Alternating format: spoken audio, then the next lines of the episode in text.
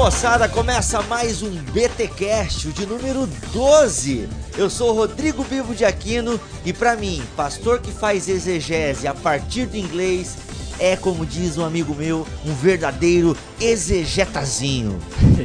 Fala, cambara de crente. Aqui é o Mac e na minha Bíblia, pelo menos no original, Isaías fala inglês. É, pessoal, tem muita gente por aí, muita não, né? Mas tem um grande pregador aí, grande entre aspas, que está fazendo exegese. É, ele tá gordinho, né? Tá gordinho, tá gordinho, Tá né? ficando grande. Tá ficando grande.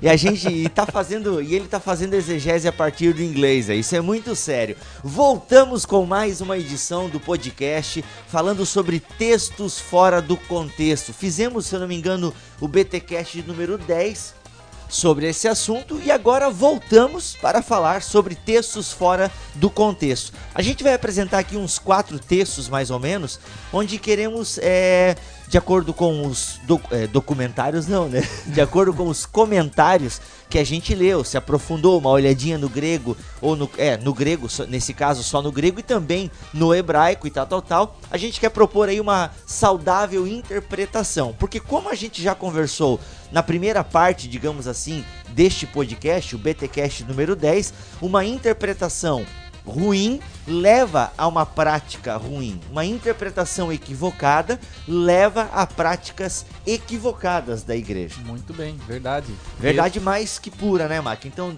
então olha só.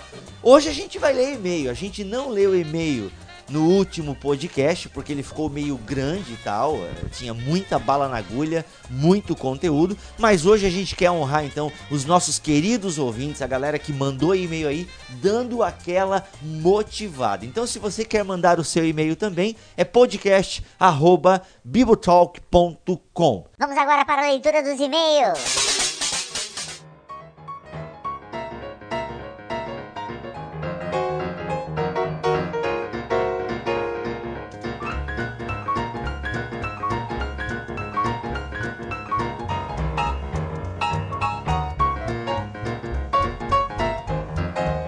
Quero começar aqui com o e-mail do Matheus Soares. Ele diz o seguinte: E aí, Bilbo Bolseiro? Piada repetida. e Big Mac. Ou Big Nossa, Mac. cara. E olha que eu detesto o lanche do, do, do, Do McDonald's. do né? McDonald's. É, então olha só, é, faz mal, né? Brincadeira, eu, eu como de vez em quando, tá? Ele tá passando por aqui para dar um incentivo, né? Incentivo para vocês nesse pod. Realmente algo que tava faltando na internet, com conteúdo mais teológico. Vocês estão de parabéns, porque eu sei que não é fácil manter toda essa estrutura. A lhe dar aqui algumas sugestões de nome quando a gente ainda estava em crise, lembra, né, Mac?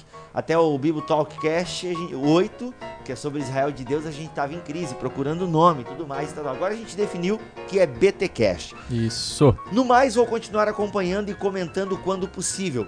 Ah, tem um blog onde escrevo algumas asneiras e coloco algumas coisas que acho na internet. Se puderem dar uma olhada, ficaria lisonjeado. O blog dele é entendes.blogspot.com www.entendes.blogspot.com Abraços, Matheus Soares. Valeu, Matheus, pelo carinho. E você que quer ler algumas asneiras e aquilo que o Matheus acha na internet, entre lá no blog dele. Será que ele é gaúcho, esse cara? Olha, cara, não sei. Infelizmente eu não, a gente, as pessoas não têm o hábito de colocar aqui a cidade. Porque entendes? Entendes? Será que ele pegou um entendes o que lês? Também, né? Quem sabe? Pode ser.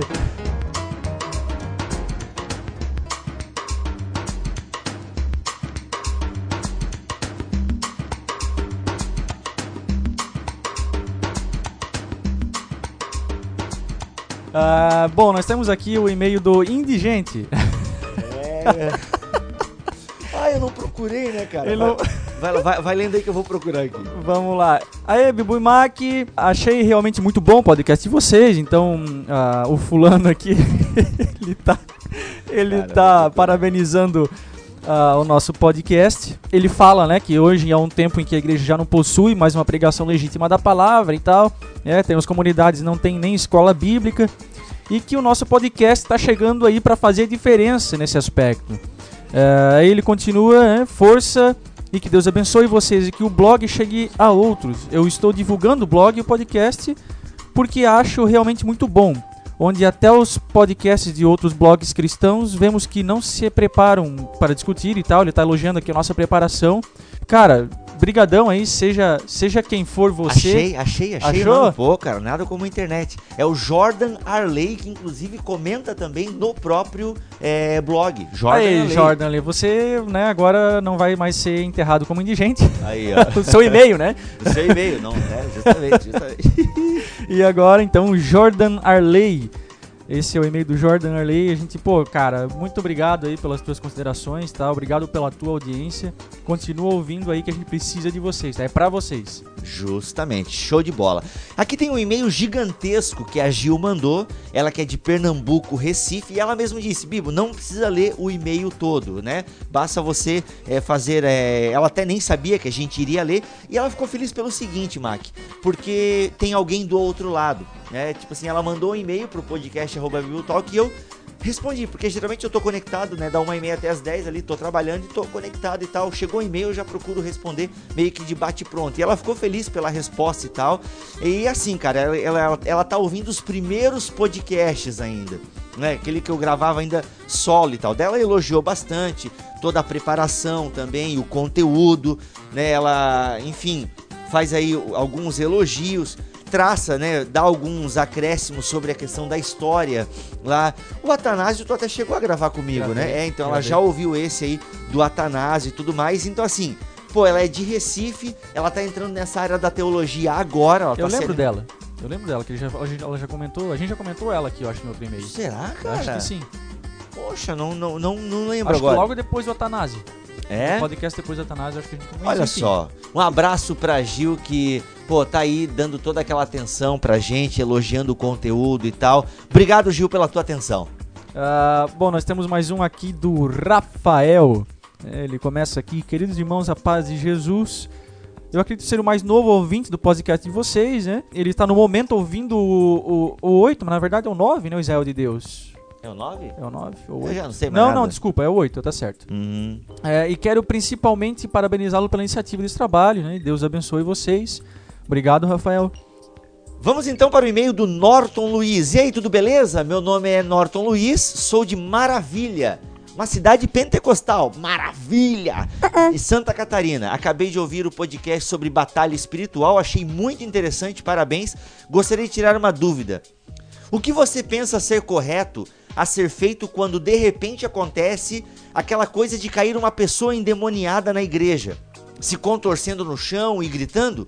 Às vezes acontece, o pastor nem faz menção do assunto, estava só pregando normalmente e daí começou. Um abraço, Deus abençoe. Ou seja, ele está dizendo aqui de uma possessão que acontece do nada na igreja. O pastor está lá pregando sobre a parábola da ovelha perdida, ou parábola, sei lá. E pá, uma pessoa começa a ficar possessa na igreja e tal, tal. Pode acontecer, por que não? Né? Não é só em igrejas que dão ênfase à batalha espiritual que acontecem ah, possessões e tudo mais. Aí o que fazer? Eu sou da seguinte opinião. Alguém ficou possesso na igreja, começou a dar aquele escândalo. Eu penso que deve ter uma equipe de diáconos, presbíteros na igreja que deve ir lá e tirar essa mulher da igreja Exato. né? Não deixar fazer aquele espetáculo, show. Não, tira ela. A igreja deve ter alguma sala atrás do púlpito. né? Tira aquela mulher e expulsa o demônio, né? Porque esse negócio de que só pastor expulsa demônio, isso é besteira.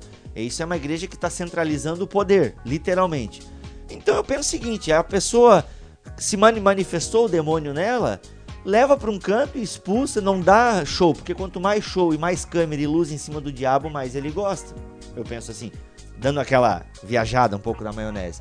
Eu penso isso, cara. Não, tô, concordo em gênero, número e grau contigo e é claro que às vezes a igreja quando é pequena não tem muito espaço físico, às vezes não tem nem sala, e dependendo, é claro, a gente tá levando tudo isso em consideração. A- a- o princípio é não tire a atenção do louvor, da pregação, se o demônio eventualmente se manifestar em qualquer período do, do, do culto, né? Uhum. E leva para um lugar, como o Bibo já salientou aqui, e faz o que tem que ser feito. É, e se a igreja é pequena, vamos levar em consideração uma igreja pequena que não tem é, estrutura e tal, tal, tal. Ah, o pastor mesmo, então ali, irmãos, vamos orar aqui por essa irmã agora aqui e tal, e expulsa o demônio. Sim. O importante é não ficar dando muita trela. Né? Aí se tu vê que o demônio não tá saindo, aí sim, leva lá pra fora, então leva pro carro de alguém, entendeu? Uma equipe de obreiros, se é uma mulher, leva, né, que irmãs acompanhem, se é o irmão, que os irmãos levem então para um canto aí e dê empurrada no inimigo e ele sai fora em nome de Jesus. E por último aqui nós temos um abraço da, do Murilo e da Gidriele, que Gidriele inclusive que trabalha na 107, ela disse que o Murilo e uma galera ali de uma grande empresa em Joinville ouvem bastante o podcast ali Olha aí. e tal. Então diz que tem uma galera do setor do Murilo ali que ouve, curte o podcast. Ele tá mandando um e-mail para incentivar, dizendo que tá aprendendo muito com os temas abordados e que inclusive muitas das suas dúvidas já foram é, esclarecidas e tal. E a gente fica feliz por isso, Murilo, né, pela tua, né, pelas tuas dúvidas terem ido embora. A gente não vai ler, mas só fazer uma menção do Cláudio, Cláudio Fraga, que é de São Paulo. Ele é advogado e é diácono da Assembleia de Deus. Ele, inclusive, é seminarista. Tá? E ele tá assim também muito é, muito feliz com o nosso podcast e tal. Ele diz assim que, pô, ele não conhece muitos podcasts com conteúdo teológico e tal, que já partem direto pro assunto e tal, tal, tal. E a gente fica feliz por isso, Cláudio Fraga, por tu é, gostar do nosso podcast e tal. É que ele mandou um monte sobre o podcast Não Matarás e a gente já respondeu ele por e-mail, ok? Beleza. Muito bem. É isso aí, né, Mac? É isso. Ah, cara, eu não posso lembrar. Não, po não, tu não pode esquecer. posso esquecer. Sapão, só vou deixar uma frase aqui pra ti. Tu é o cara. O Sapão entendeu, né? Sapão o Sapão entendeu. entendeu. Legal. E você que não entendeu nada, pessoal, é um aí uma gratidão do Mac ao Sapão.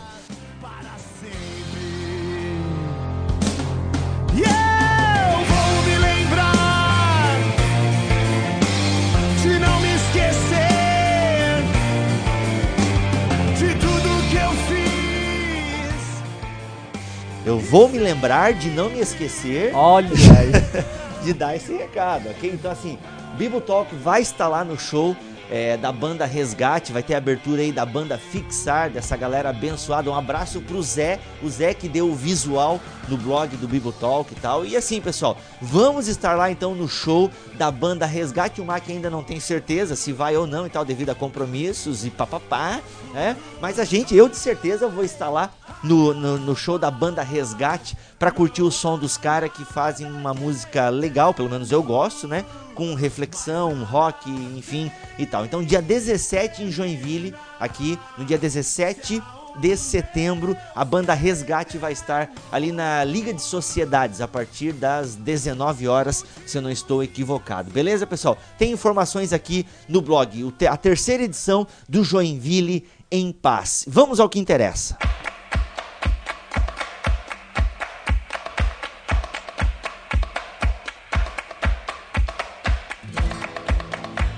Mas de repente, quando eu vou estudar um pouquinho a Bíblia, não como leitor comum de língua portuguesa, mas como estudante da exegese, eu fico mais apaixonado por Isaías, porque eu descubro que a profundidade desta palavra vai além daquilo que está escrito para nós. Já explico. A Bíblia que você tem na mão, na língua portuguesa, foi traduzida por um padre chamado João Ferreira de Almeida.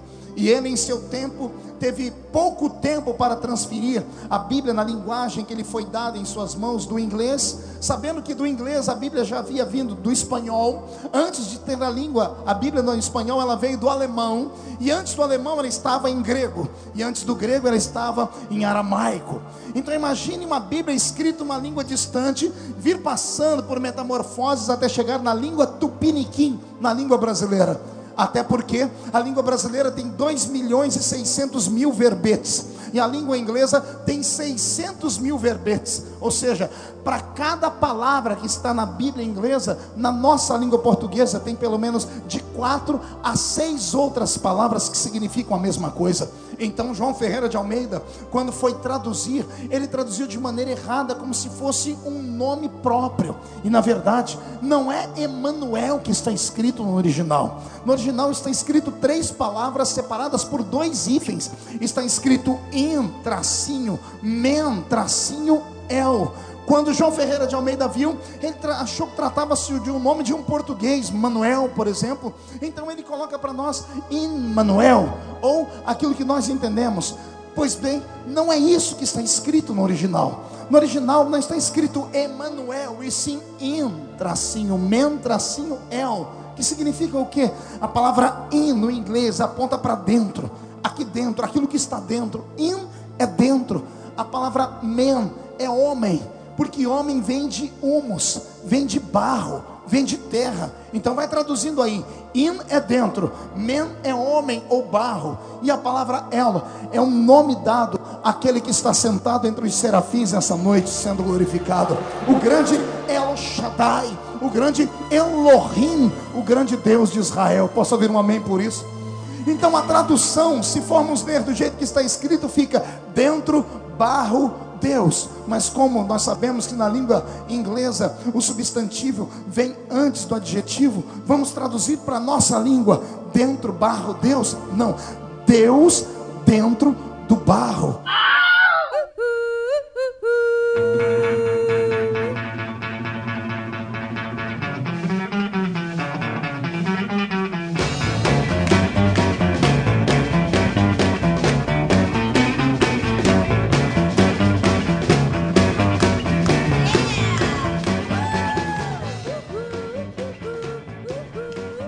Vamos lá, pessoal.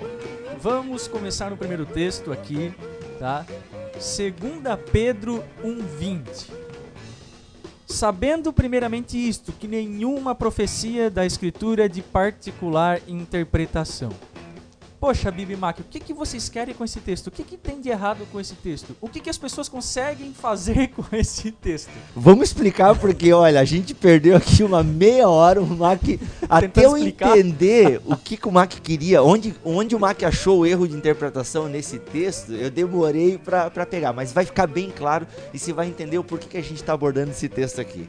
Muito Ó, show. Olha aí, pessoal. Então é assim, ó. Que nenhuma profecia da escritura de particular interpretação.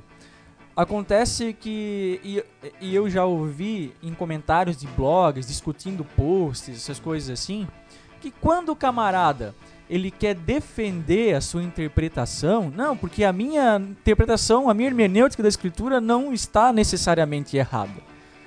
Ela tá, poxa, a pri- 2 Pedro 1:20 fala que nenhuma profecia de particular interpretação, ou seja, eu posso interpretar a Bíblia que a minha maneira de interpretar também vai estar certa. Tipo assim, não é não, não tem uma interpretação particular, Mac. Tu interpreta, interpreta desse jeito. Isso. E eu interpreto, né, do meu jeito, porque não existe uma única interpretação particular. Exato. Nesse sentido que a galera utiliza esse texto de Isso. Pedro, então. Só que o texto, esse texto de Pedro, esse 2 Pedro 1,20, não comporta isso. Tá? Primeiramente, o que a gente tem que fazer aqui é saber uma regrinha básica de hermenêutica, que o texto bíblico só tem um sentido.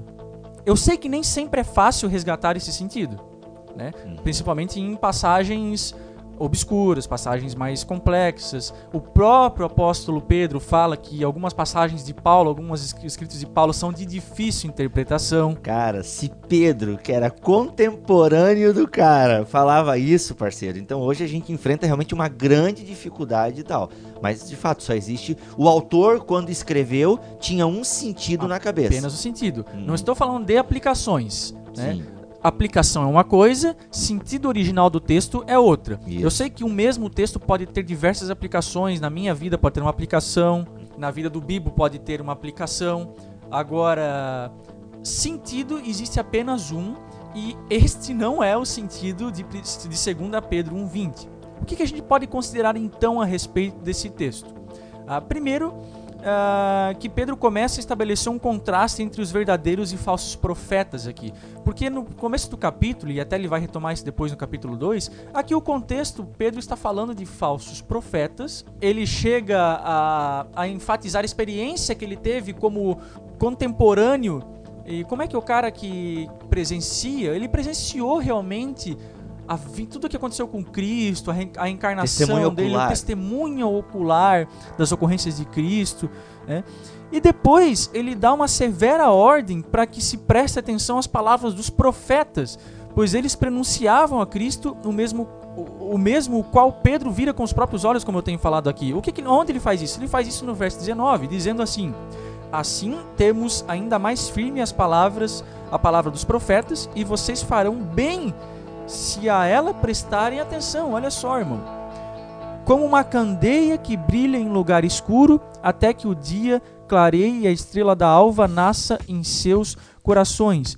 Então o que Pedro está falando? Ao invés de ficar dando ouvido para falsos profetas, prestem atenção nos profetas do Antigo Testamento que já testificavam da obra de Cristo, e com isso, Paulo está aqui Não! ratificando a ideia né, da centralidade das Escrituras já do Antigo Testamento, a ideia da inerrância das Escrituras que os profetas já falavam de Cristo. O Bíblia está filmando. e com isso, em contraste com os falsos profetas, né, que ele fala que os, os falsos profetas falam de fábulas, falam de coisas inventadas, aí Paulo chega no versículo que a gente está que nós estamos falando aqui, que as escrituras não são de particular interpretação como são as profecias, ou melhor, as profetadas dos falsos profetas. Aquelas sim são de particular interpretação.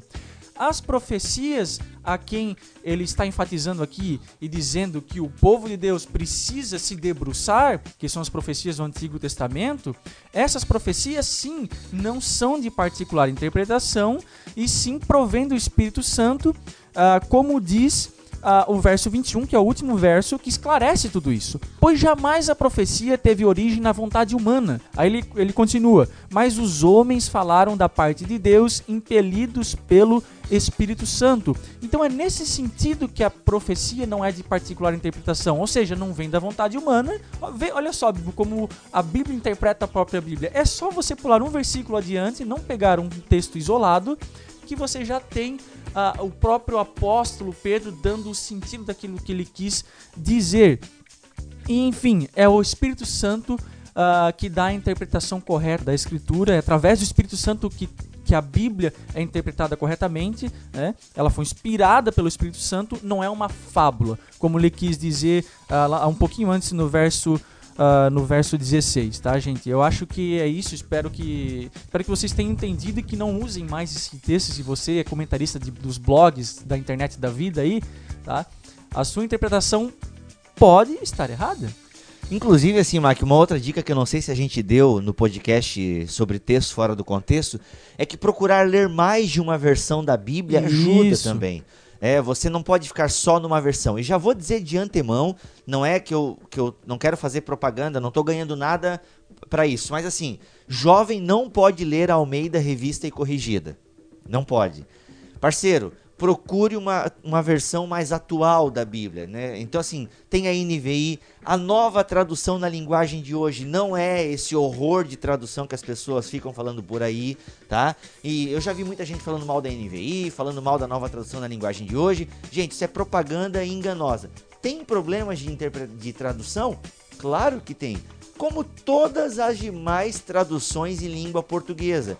Eu e você, querido brasileiro, nós temos já em mãos um texto que é traduzido, só que ao mesmo tempo já é interpretado, porque toda tradução a partir do original, grego, hebraico e aramaico, já tem que ser de certa forma uma interpretação. Então, para que a gente chegue né, é, e compreenda melhor o texto bíblico, nada melhor do que você aí ter em mão, ter em sua casa umas duas traduções da Bíblia Sagrada, né? Tem aí uma Almeida Revista Atualizada, que é a clássica, utilizada praticamente na maioria das igrejas evangélicas, e tem também uma NVI, uma nova tradução na linguagem de hoje. E, meu, você compra aí com quatro pila, você compra uma Bíblia na nova tradução da linguagem de hoje. É Entende? verdade. Então, tudo isso fica muito claro. E, gente, ficou. Então, não, não, é, não é cada um tem a sua interpretação. A Bíblia não é um Neston, que cada um faz a sua, né? Cada Mil um e tem. uma. É. E bombril. mi- isso, bombril, mil e uma utilidades. A Bíblia não é o Neston, tipo, invente a sua maneira. Exato. Não é isso. Ela tem uma única maneira que nós temos este trabalho, esse desafio de procurar saber que maneira é essa, que forma é essa. E por isso que os livros, os comentários, o estudo das línguas originais. E você, querido ouvinte, não precisa fazer um curso de grego e hebraico para isso. Como a gente falou no primeiro pod sobre esse assunto. Procure pessoas que fizeram, que estudaram isso, que têm compromisso com a escritura e você vai entender. Nada de ficar aí é, querendo dizer que cada um tem a sua interpretação, porque assim, a gente até poderia um dia falar só sobre Orígenes, que é o pai da interpretação alegórica. Né? O Orígenes, cara, deixou um legado muito perturbador pro, pro cristianismo, porque o Orígenes, acho que é lá do segundo ou terceiro século, agora não lembro, ele falava que cada texto bíblico tem algo para o cristão, tem uma verdade absoluta para aquele cristão. Cada texto bíblico tem uma aplicabilidade para o cristão. Isso é muito complicado porque a gente sabe que textos do Antigo Testamento não dizem nada para nós. São palavras de Deus que foram preservadas nas Escrituras, mas não dizem absolutamente nada para nós podem servir como exemplo, mas muitos deles não são norma para a igreja de Jesus. Então, assim, porque a Bíblia Sagrada tem uma interpretação, ok? E é aquela interpretação que foi dada por Deus, que aquele o povo na época entendia, né, muito bem essa linguagem, e nós temos essa, essa tarefa de procurar entender como aquele povo entendia, e daí sim, como nós podemos aplicar isso para a nossa vida hoje. Show de pelota. No original não está escrito Emanuel, e sim in, tracinho, men, tracinho, el. Deus dentro do barro. E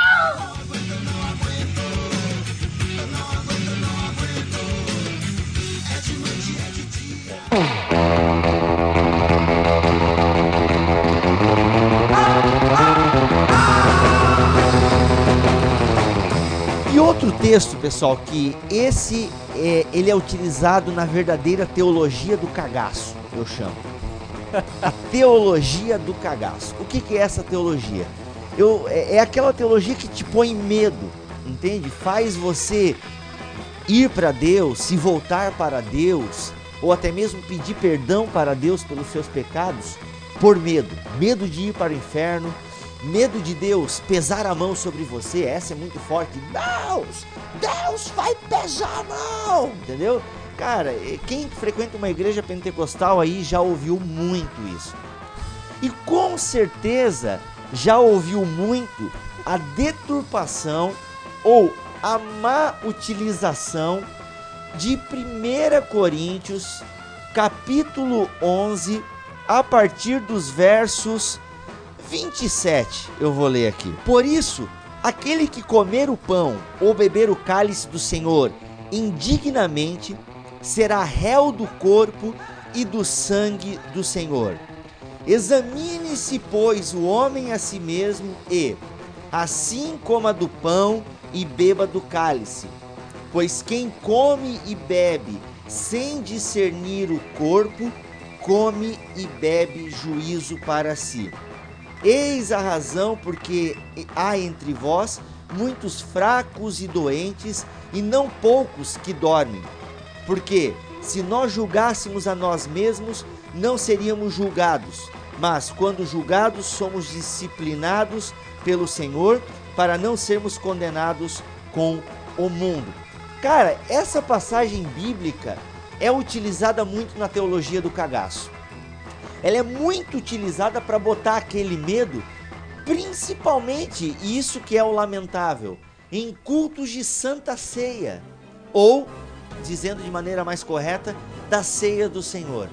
São é, palavras que muitos pregadores utilizam para impregnar aquele medo, sabe, na galera, e falar assim: olha, examine-se, Será que você é digno de participar da mesa do Senhor? E não sei o que. Aí, meu irmão, eu começo a olhar para a mocidade, eu já vejo aquele jovem coçando a testa, Suando frio. Meu irmão, ele já começa a botar a mão na frente do rosto. É, Começa a tremer. meu irmão, é um terror. Eu já passei por esse terror psicológico. Copinho do suco de vinho começa a derrubar no chão. Meu rapaz, é uma loucura, é uma loucura. Não, daí ah, geralmente, vamos pegar aqui o contexto da Assembleia de Deus. Geralmente a igreja está sentada. Aí o pastor começa a fazer esse discurso, aí depois ele fala: "E os membros que estão em comunhão, coloquem-se de pé". Meu irmão, aí o jovem que tá lá suando frio, Fica difícil de é, levantar. O joelho tremendo, um batendo contra o outro. Cara, só que ele sabe que se ele ficar sentado, vai, vai todo mundo vai olhar pra ele na igreja, entendeu? E o fulaninho lá tá sentado, hum, deve estar em pecado. Aqueles irmãos bem amigos, né, cara? Daí o que acontece? Ele pega e levanta, entende? Ele levanta, mas suando frio. Na hora que vem a bandeja com o pão, né? Ele pega aquilo tremendo e geralmente pega a casca ainda, porque tá tremendo. Não, co- não consegue escolher direito, ele pega a casca. E o chão né? começa a rachar no chão, começa a sair fogo. Meu Deus, ele começa a se grudar no pilar da igreja, né, cara? E aí, aí quando vem o copinho do vinho ou no suco de uva lá, ele já derrama meio. Né, e, ele, e aí o pão gruda no céu da boca ainda, cara. Sinal que ele tá em pecado mesmo. É. É uma loucura. Entende? Terror assim. Um terror. Tudo porque ele tá se sentindo indigno de participar daquela ceia. Ele tá se sentindo, cara, o, o cocô do cavalo do bandido. Eca, que nojo! Entende? Tá se sentindo assim. Aí ele, tipo, Quase caí. se segura, se segura. É, ele tá se sentindo, cara, meu, o último, cara, o mais indigno. Só que ele tá participando porque ele não quer ser motivo de conversa depois do púlpito, Recriminação. né, depois do culto. Repressão. Isso, ele não quer ser o assunto. Ah, o fulaninho lá tá desviado, não participou Bullying. da ceia. Um verdadeiro bullying gospel, cara. Muito bem colocado. O que, que ele faz? Ele participa da ceia. Aí um momento que era para ser de extrema comunhão, de comungação, né, de ter aquele sentimento forte, né, de que Jesus está presente, que morreu por nós, nós estamos resgatando, né, a morte de Cristo e por que não a sua ressurreição, porque ele- nós acreditamos que ele vai voltar e tudo mais, se torna um momento de verdadeiro bullying gospel, né, bullying espiritual, a verdadeira teologia do cagaço. E não é nada disso. Primeiro que quando alguém aplica esse texto, porque o que complica aqui, galera, é a palavra indignamente, que está no versículo 27. Por isso aquele que come, que comer o pão ou beber o cálice do Senhor indignamente, será réu do corpo e do sangue do Senhor. E alguns até aplicam esse indignamente, algumas traduções mais antigas colocavam indignamente também no versículo 29, que no texto original grego não tem. Aqui vamos, vamos já esclarecer o negócio para não ficar dúvida. Primeiro, quem na igreja do Senhor Jesus poderia bater no peito e falar assim, ó, não, eu vou participar da ceia porque eu sou digno. Mac, eu não sei se tu viveu isso, cara, mas eu vivi. Chegava na semana da ceia, era só neguinho, meu, essa semana eu vou maneirar. Meu, essa semana eu vou cuidar. Por quê? Meu, essa aqui é a semana do ceia, eu quero tomar ceia no sábado. Então essa semana vou viver de maneira irrepreensível, meu irmão, né? Então assim, aí o camarada chega no culto de ceia e se torna digno. Ou, perdão, deixa eu voltar. Ele acha que está digno de participar da ceia do Senhor. Ele não está participando de maneira indigna, não. Agora ele está participando de maneira digna. Amados, antes de eu esclarecer melhor o contexto, deixa eu dizer o seguinte: ninguém participa da ceia do Senhor porque é digno. É justamente o fato de nós não sermos dignos é que nos torna participante da ceia. É que permite, né? O meu pecado é que me permite estar ali participando da ceia, porque ontem e hoje o Senhor ceia com pecadores. Verdade. Então, assim, o indigno aqui não é uma condição moral, não é uma condição existencial de uma pessoa afetada pelo pecado. Não é esse indigno que Paulo está combatendo aqui. Porque ninguém, repito, ninguém pode bater a mão no peito e se achar digno de participar da ceia do Senhor pelos seus méritos.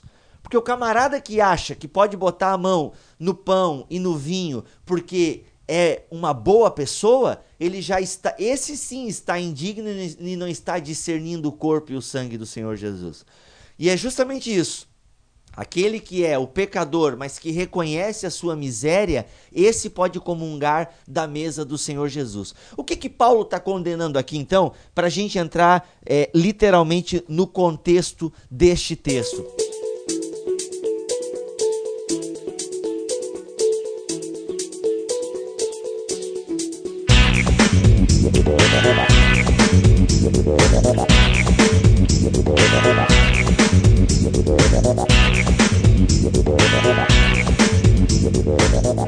A ceia, naquele período, é, naquele, naquela região, em Corinto, e, e- e como prática da igreja primitiva, era uma refeição. Uma refeição onde se lembrava, onde era uma refeição específica, onde tinha como objetivo praticar as palavras de Jesus. Então era uma ceia onde a igreja tinha que se enxergar como corpo do Senhor Jesus. E é claro, ela participava dessa refeição, que era uma refeição comum, normal, nada de especial, mas era a comida mesmo da época, ok? Aonde dessa refeição poderiam participar os elementos que Jesus instituiu na ceia. Elementos este, Mac e ouvinte, que Jesus só utilizou, não tem nada de especial no vinho e no pão. É? Não é ali Jesus utiliza o vinho e o pão porque eram os elementos que ele tinha na mão. Era o que ele tinha em mão. Na época era muito comum. Qualquer casa tinha vinho e pão. Era, digamos assim, a, a comida era a farinha, arroz e o feijão, justamente. Então, assim, é o que Jesus utiliza, o que ele tinha na mão. Então, nessa refeição que acontecia, tá? As pessoas então, seguindo a ordem de Jesus, viviam, poderiam viver essa comunhão íntima enquanto corpo de um Senhor que morreu por todos. Diferente da igreja de Jerusalém, onde todos né, viviam de maneira praticamente igual, porque colocaram tudo no- nos pés dos apóstolos e tudo mais, já na igreja de Corinto a gente percebe que existia é, classes sociais, que dentro da própria igreja do Senhor Jesus existiam aqueles que não tinham nada. O que estava acontecendo na igreja de Corinto? Vamos entender o contexto geral da carta. Era uma igreja muito dividida. Era uma igreja que Paulo chega a dizer que tinha aqueles que se achavam de Apolo, aqueles que se achavam da turminha de Pedro, aqueles que né, se julgavam, ah, nós somos da, da turminha do apóstolo Paulo, e aqueles que não, nós somos da turminha de Cristo, parceiro. Nós somos os melhores, entende? Nós somos os caras.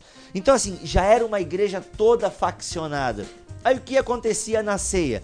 Uma ceia, geralmente, é, onde se acontecia ceia, é, era um cômodo que cabia no máximo 14 pessoas, né, reclinadas à mesa.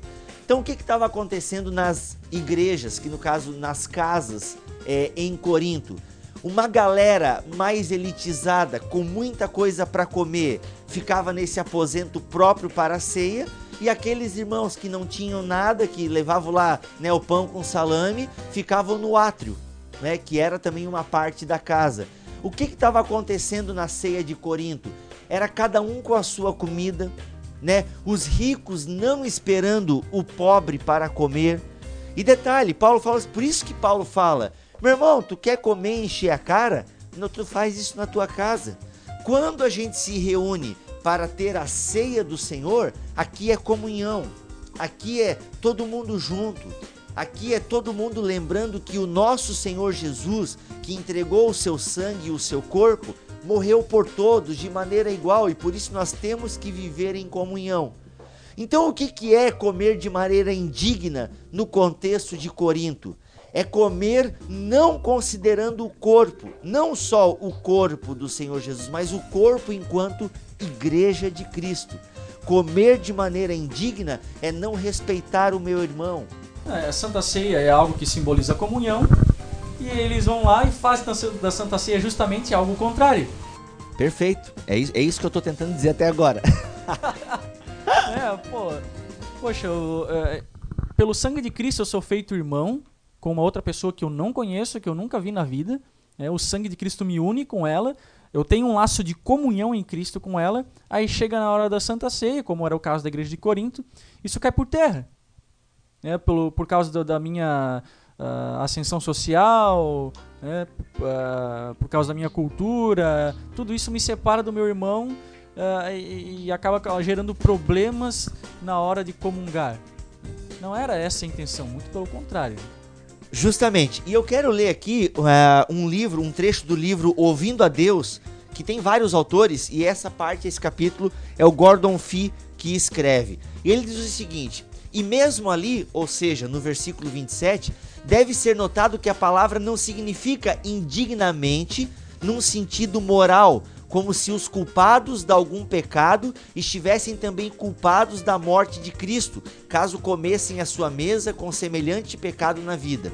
Este advérbio, na língua grega, significa participar da refeição cristã de modo indigno da morte de Cristo, que aqui está sendo celebrada.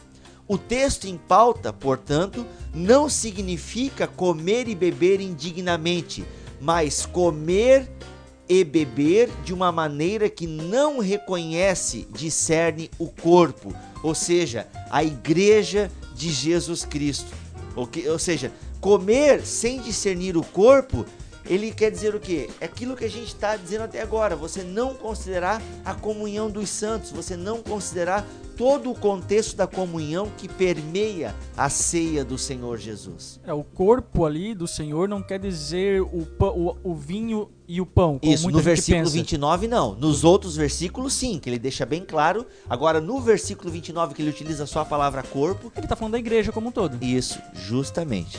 Então assim, pessoal, ficou bem claro que participar de maneira indigna é você não ter comunhão com os irmãos. Mac, qual é o próximo texto aí? Que dá tempo ainda a gente falar mais um texto fora do contexto. Opa! Vamos lá. Ixi, Ai, ai, ai, é o que eu tô pensando? Vamos lá então, vamos. Agora vamos lá. Agora abre-se os céus e começam a cair pedras e fogo.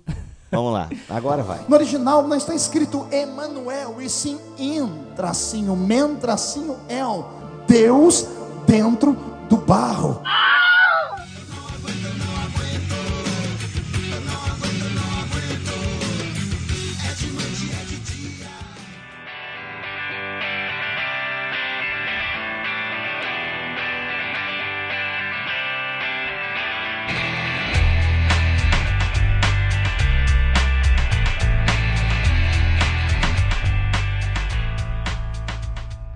Primeira Coríntios 11, 6, no mesmo capítulo. Toda nessa bagunça aí lá de, de, de Corinto, é, o pessoal não considerando os irmãos, facções doutrinárias de apóstolos, um apóstolo é melhor que o outro. Agora nós temos um problema com as mulheres. Opa, muita calma nessa hora. Um pouquinho antes, lá no, no verso 6 do capítulo 11 de 1 Coríntios, 1 Coríntios, Paulo diz o seguinte: Portanto, se a mulher não se cobre com véu, tosquie-se também. Mas se para a mulher é coisa indecente tosquiar-se ou rapar-se, que ponha o véu. Ah, vou ler na NVI aqui, que pode ser que fique um pouco mais claro.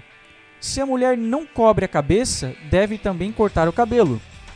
Se, porém, é vergonhoso para a mulher ter o cabelo cortado ou rapado, ela deve cobrir a cabeça. Bom, qual que é o problema? O problema é que esse texto, algumas denominações que não estão inseridas num contexto judaico, não provém de uma cultura judaica, ah, usam esse texto, traz esse texto para um contexto atual. Ah, Imagina, né, nós do Brasil aqui, no, em século XXI, né, onde temos, conseguimos encontrar igrejas ah, fazendo uso desse versículo, aplicando esse versículo ah, às vestimentas atuais do Brasil do século XXI, ah, aplicando às mulheres, fazendo com que as mulheres devam usar o véu ainda nos dias de hoje, fazendo uma, um- uma separação, vamos dizer assim, né? e colocando esse, esse não, não sei se julgo seria a palavra, mas Não, não deixa de não ser deixa, um jogo, não né? deixa de ser um julgo, né? Uhum. Salvo melhor interpretação, né? Colocando esse julgo em cima das mulheres. né? Aí você entra numa determinada igreja, numa determinada ah, ah, denominação e você consegue hoje em dia ah, ver mulheres sentadas de um lado, homens de um outro. né? Eu sei que as igrejas têm as suas liturgias, eh, eh, possuem as suas liturgias, né? E, e as pessoas que estão lá dentro estão lá ah, sabendo do que acontece lá dentro.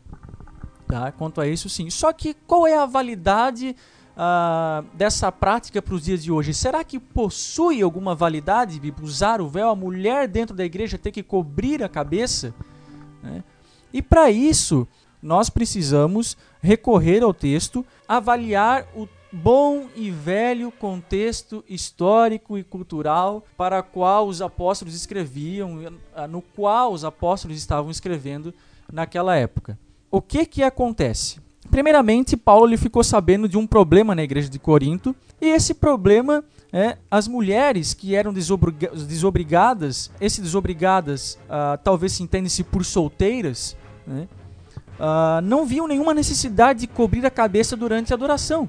Então, Paulo está falando ali de, prof, de, de, de, profetizar publicamente, adorar publicamente, e olha só, ele nem está excluindo e impedindo as mulheres de fazê-lo. O problema é que existia algum, existiam algumas mulheres, possivelmente solteiras, que estavam fazendo isso fugindo de, a, a, dos costumes atuais. Que era o que? A mulher judia, e isso também era um costume que afetava também até algumas mulheres na, na, na cultura grega, usavam uma espécie de véu, não necessariamente que cobria como a burca que a gente vê hoje, mas uma espécie de um chale que envolvia a cabeça, que deixava apenas a face de fora, e que as mulheres precisavam, naquele contexto cultural, era da cultura daquela época, que as mulheres fizessem isso num contexto de adoração. Então esse é o primeiro ponto. Isso a gente consegue ver, nós conseguimos ver isso hoje em algumas culturas uh, semíticas, né, como na cultura árabe, por exemplo, onde as mulheres fazem, uh, no, até no, no, cotidiano, vai sair na feira para comprar as frutas, sai toda, não sobra nada para o homem chegar. Né? Mas naquela época não era tão rígido assim, existia, era, as mulheres usavam apenas um chale. Aí o que, que acontece? Paulo prossegue, né, uh, usando uma série de analogias teológicas e bíblicas, enfocando a palavra cabeça, do grego kefalem. Então, o que, que significa a palavra grega nos textos bíblicos? Ela possui alguns significados. O primeiro dela, a primeira delas é literalmente a parte superior do corpo, do corpo humano. Tá? Esse é o primeiro significado. Um segundo significado, que é um significado figurativo, é que alguém com autoridade, cabeça significa alguém com autoridade, como a cabeça de um governo, por exemplo. Tá? E um terceiro, um terceiro significado figurativo também é que a palavra cabeça significa fonte ou origem. E é esse o significado, por exemplo, nos versos 8 e 12, né, onde a mulher deve a sua origem ao homem. Quando fala que o homem é o cabeça da mulher, né, então esse também é o significado lá no verso 3, onde fala que Cristo é o cabeça da igreja. Tá? Aí o que, que acontece? O contexto não exclui claramente aqui homens e mulheres que não sejam casados. Ele não está falando que o homem é o cabeça da mulher num contexto de casamento. Ele está falando num contexto de que o homem é o cabeça uh, da mulher, uh, diz respeito, não diz respeito a marido e esposa, mas homem e mulher enquanto gênero. Tá? E que isso fique bem entendido. Então, não era habitual que o homem se cobrisse, e depois ele volta a esse argumento, que o homem se cobrisse, orasse ou profetizasse uh, publicamente uh, com algo tapado na cabeça, e sim a mulher tinha que fazer isso. O que Paulo estava pretendendo aqui não era fazer uma distinção entre macho e fêmea. Ele já fala lá em Gálatas 3:8 né, que em Cristo não existe essa distinção. Tá? Então, uh, diante da obra de Cristo, daquilo que Cristo fez na cruz por nós, não existe uh, o macho é melhor do que a fêmea, ou o homem é, me é melhor do que a mulher. Agora, uma distinção, Paulo cria que uma distinção entre homem e mulher, entre sexo feminino e masculino, sim precisava, uh, não devia ser eliminada por conta disso. O homem não é melhor que a mulher e a mulher não é melhor do que o homem. Mas ser mulher precisava de ter algumas características que representassem a mulher. Ser homem precisava de algumas características de que definia o conceito de masculinidade, que na época isso era feito, por exemplo, no caso da mulher, o uso do véu. Que na época o uso do cabelo comprido designava a mulher Uh, o sexo da mulher como algo claro. É, eu até estava vendo aqui que, digamos assim, o cabelo curto para o homem designava, uh, perdão, o cabelo, o cabelo curto denotava homossexualidade feminina no contexto da época, segundo aqui uma nota da Bíblia de Jerusalém. E o cabelo comprido denotava é, homossexualidade masculina. Isso para o contexto da época, ok? Exatamente. Então o cabelo curto denotava homossexualidade feminina, cabelo comprido denotava é, homossexualidade masculina. Isso num contexto da época. É, o Fee, o Gordon Fee, ele fala, ele fala assim que uma mulher que profetizava sem o véu naquela época era como uma mulher cuja cabeça havia sido raspada. Por isso que Paulo faz essa analogia. Ou seja, ela se parece como um homem. Hum, olha só. E aí entra justamente nisso que você acabou de falar, Bibo, que dá a, a mulher está saindo ah, do seu papel cultural enquanto mulher, do seu, do seu aspecto enquanto mulher, que, de- que a define como mulher, como É uma questão de feminino. gênero, é uma tá? questão de- apenas de distinção de gênero, Isso, exatamente. Justamente. Show. Ah, então, e por que que Paulo faz isso? O, o Paulo ele, ele, é, ele é tão esperto aqui, né? Ele é tão é, sábio que ele não ele se baseia, o argumento de Paulo se baseia na criação. Não é um argumento cultural. né? Ainda que fosse, ah, ah, ah, fosse algo tipicamente judaico, essa argumentação de que a mulher está de alguma forma sob a autoridade do homem, tá? ele apela a um argumento da criação.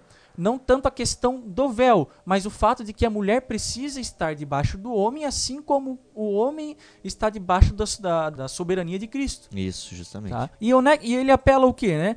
Assim como o homem foi criado de Deus, a não foi a mulher que foi criada de Deus. A mulher foi criada do homem. Então a mulher precisa, para a questão de distinção de gênero, precisa respeitar isso, tá? Então o homem nesse ponto, ele tem a primazia.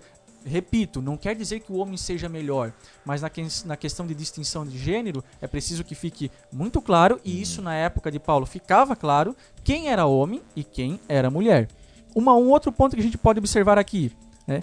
Qual era o símbolo do véu, então? O véu era um símbolo de autoridade do homem sobre a mulher, e para tal, ah, como eu já falei, né, o Paulo argumenta que a mulher foi originada do homem, não foi originada de Deus. O homem foi originado primeiramente de Deus. Paulo não está dizendo que a mulher é inferior, como eu já disse, mas que as distinções entre sexo devem ser mantidas. A unidade em Cristo, amados, ela não anula a ordem criada. Quem a, a Deus encarregou como sacerdócio da casa, o homem ou a mulher? Quem tem a primazia, quem tem a responsabilidade? O homem, isso é muito claro. Em Efésios a gente pode, pode ver isso mais claramente, Paulo, Paulo argumentando. né? Aí depois, para terminar essa parte, né? o que ele fala assim lá nos versos, no verso 13: julguem entre vós mesmos. Aí é que vem o X da questão. Hum. As pessoas tomam esse verso, né, esse contexto do véu, como algo, como, como se deve ser aplicada hoje. tá? Como se não fiz, nós não pudéssemos fazer uma diferenciação cultural entre o hoje e a época de quase dois mil anos atrás de Paulo. Então nós deveríamos tomar esse texto. Tá? Nós, aí a gente começa a entender por que, que nós não devemos tomar esse texto como algo aplicável aos nossos dias. E eu, e eu remeto isso às próprias palavras de Paulo quando ele diz: julguem entre vós mesmos. Indica que é uma questão de decoro e não de pecado. Paulo em nenhum momento ele diz que as mulheres que eh, não fazem isso estão pecando. Ele vai argumentar do verso 13 ao 18 né, que esse tipo de postura é uma postura que eles tinham entre eles judeus. E por isso ele diz, ele profere a frase: julguem entre vós mesmos. Ah, deixa eu ler aqui o. Julguem entre vós mesmos se é decente que a mulher ore a, a, a Deus descoberta. Ou não vos ensina a mesma natureza que é desonra para o homem ter cabelo crescido? Mas ter a mulher cabelo crescido lhe é honroso, porque o cabelo lhe foi dado no lugar do véu. Olha só, ele está fazendo uma analogia aqui. Mas se alguém quiser ser contencioso, nós não temos tal costume. Olha só essa frase de Paulo. Nós não temos tal costume, nem as igrejas de Deus.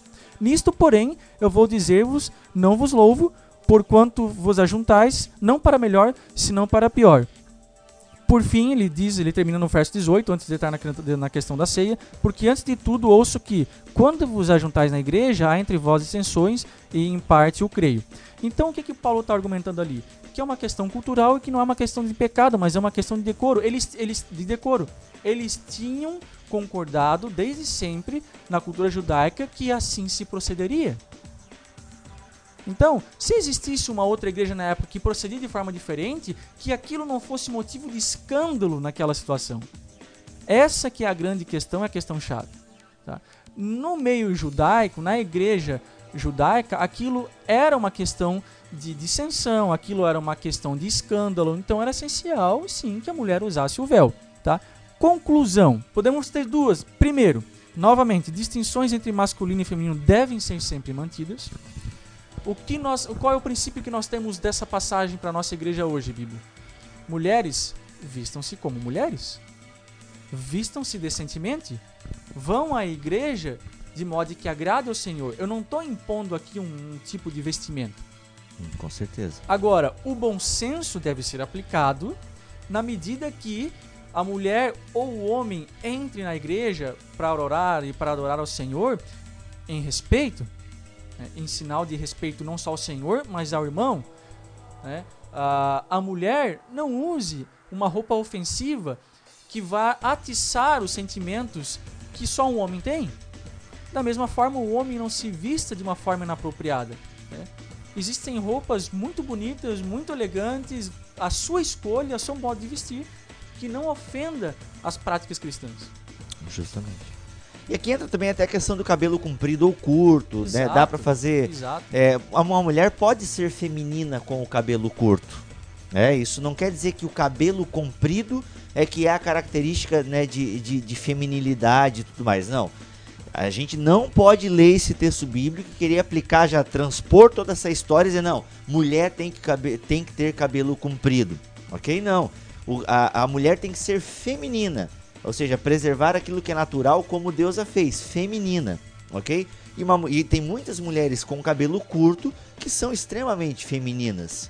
É, a, feminilidade dela não está somente no cabelo. É claro que Paulo deixa bem claro que, né, é, que existe algo exterior que, que demonstra essa feminilidade. E assim o homem. O homem pode ser muito macho e ter o cabelo comprido. O que, É. não, o que não pode é que essas é, exterioridades, por assim dizer, cheguem a um ponto em que se confunda o gênero com o qual está bem ah, definido na criação. Homem é homem, mulher é mulher. E menino é menino. Ai, ai. Ah, E um segundo, um segundo e último ponto é que o cristão deve amoldar-se aos costumes culturais da sua época, desde que esses não sejam incompatíveis com as escrituras sagradas. tá? Paulo tinha isso em mente. Paulo era um apóstolo transcultural.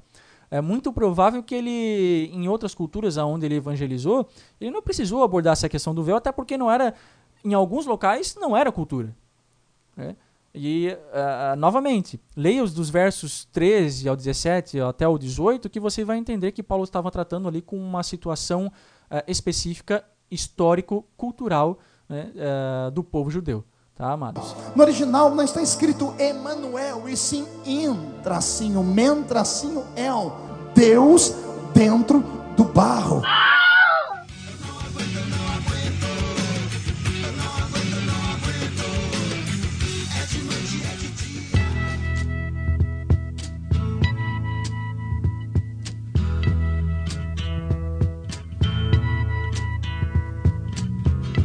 something happening here.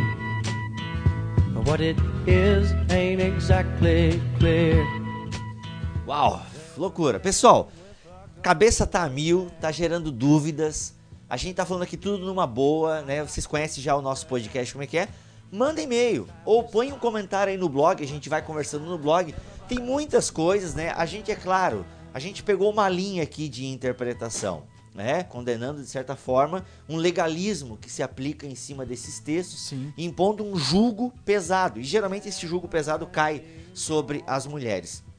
E a gente vai gravar um podcast sobre o que nós en- entendemos por submissão da mulher. Que às vezes, quem sabe aí, você mulher que ouviu o Mac falando, nossa, que machista, nossa, que autoritário. Não.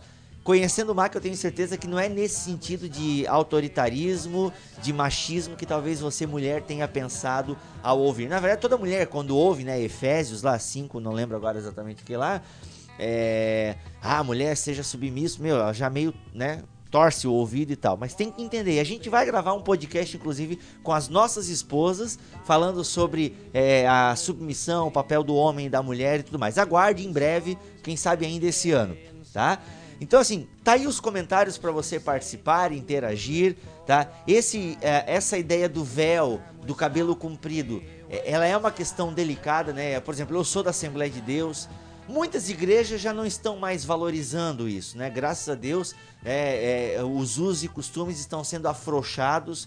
Isso é muito bom, né? No meu caso, para quem é jovem, agradece a Deus por isso, né? Mas muitas igrejas ainda tem muito pastor que bate forte na igreja e a irmã não pode cortar o véu porque Deus deu, né? Mas ela pode né, enrolar e fazer um monte de coisa, mas ela não pode cortar, né?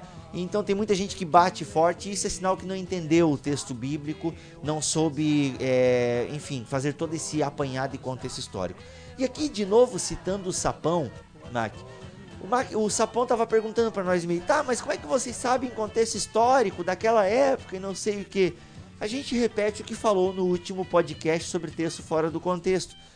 Graças a Deus por homens e mulheres de Deus que se debruçaram em cima dos originais, em, né, em pesquisas, né, grandes arqueólogos cristãos que estão lá, que, que, que durante anos, desde, desde a década de 40 lá, escavando e procurando, né, a arqueologia, não só bíblica, mas a arqueologia de um modo geral, nos ajudou a entender mais a Bíblia Sagrada, o contexto da Bíblia Sagrada. Então nós que somos meros mortais e não vivemos para fazer escavações e cair fundo no grego e no hebraico. E quando a gente fala cair fundo no grego e no hebraico, a gente está falando de cair fundo em várias traduções, em várias versões do grego e do hebraico, em vários manuscritos da Bíblia. Como a gente não tem esse tempo e todo esse investimento financeiro, nós então adquirimos esse tipo de material de gente que fez isso, É né, e se dedicou. Então tem muita coisa boa aí para você se dedicar. É, tem comentários bíblicos, gente. Eu quero indicar aqui o comentário bíblico Esperança da editora Esperança. Não sei se eu comentei isso no último podcast, mas é um comentário do Novo Testamento fantástico, tá? Com de uma linha pietista, ou seja, é um povo que tem compromisso com a piedade cristã e com a exegese bíblica. Então tá aí uma dica de comentário muito boa, que é o comentário bíblico Esperança. Tem o comentário bíblico Vida, comentário é, comentário bíblico Vida Nova geralmente editoras, né? Editora Esperança, a editora Vida Nova, a editora Vida, editora Cultura Cristã, Muito boa. é? Editora fiel. editora Fiel, são editoras que você pode comprar sem ter medo do conteúdo. né? Geralmente são pessoas bem embasadas. Se você já tem um, um- um bom caminho na teologia, recomendo fortemente editora Paulos e Paulinas. Mas aí digo, você já tem que ter uma certa base teológica para não se escandalizar com o que os caras estão escrevendo lá. Mas assim, não tem muito dinheiro, quer comprar um, um comentário? Meu, tem aí da editora Vida, né? O Carson lançou um, um comentário agora grossíssimo que ele é, né? Ele é o, o, o, o organizador.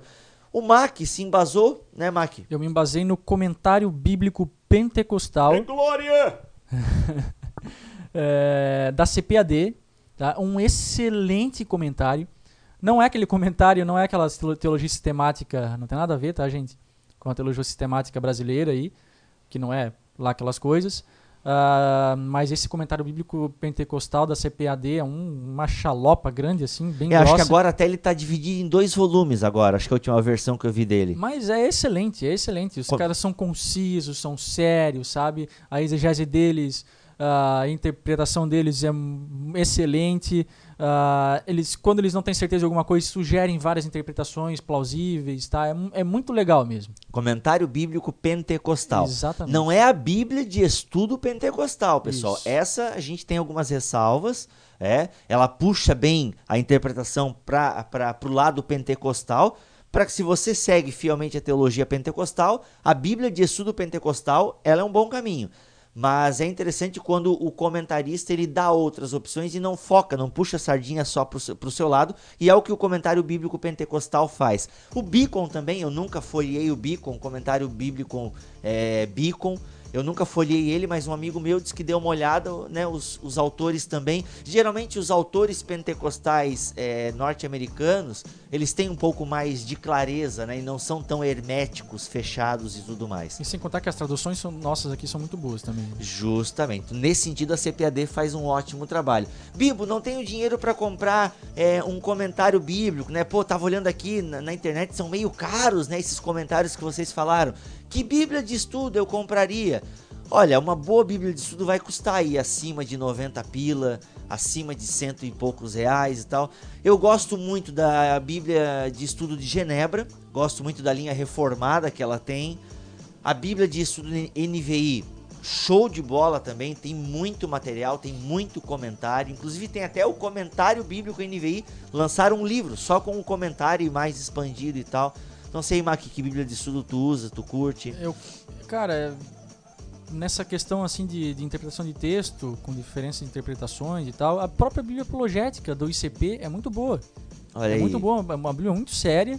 E, e, é legal que ela vai direto ao ponto, assim, sabe? Ela, a proposta dela geralmente é combater heresias, né?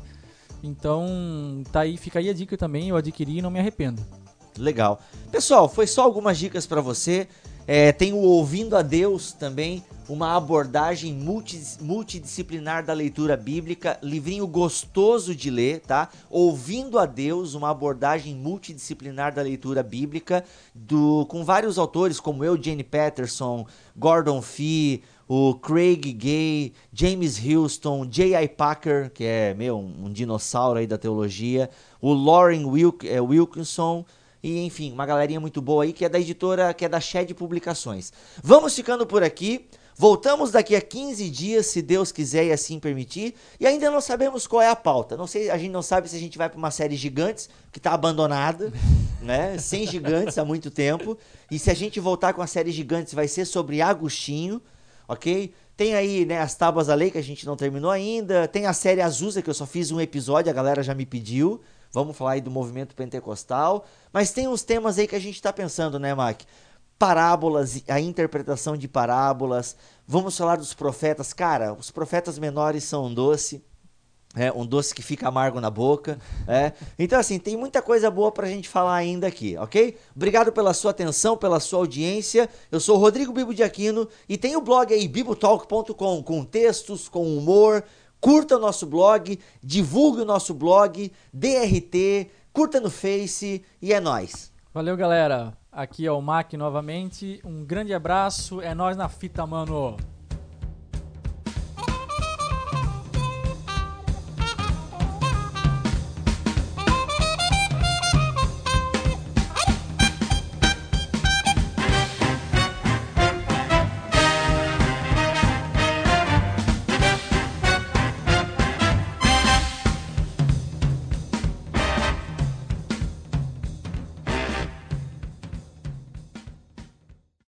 Então aí, Gil, pô, Gil, né, de Pernambuco, Recife, Pernambuco, ou Pernambuco, Recife? Nossa, cara, zero em geografia. Não adianta ir pro Google. Caramba, velho! Ajuda, Jesus, ajuda. Enfim, a Gil, então. Depois tu põe alguma coisa assim, né? Alguém dizendo e tal. Tá? Então, assim, agora eu fiquei em dúvida, cara. E quem vai quem editar dessa vez vai ser tu, cara. Ah, eu que vou editar, né? É verdade, é verdade. Quem vai editar sou eu. Então a Gil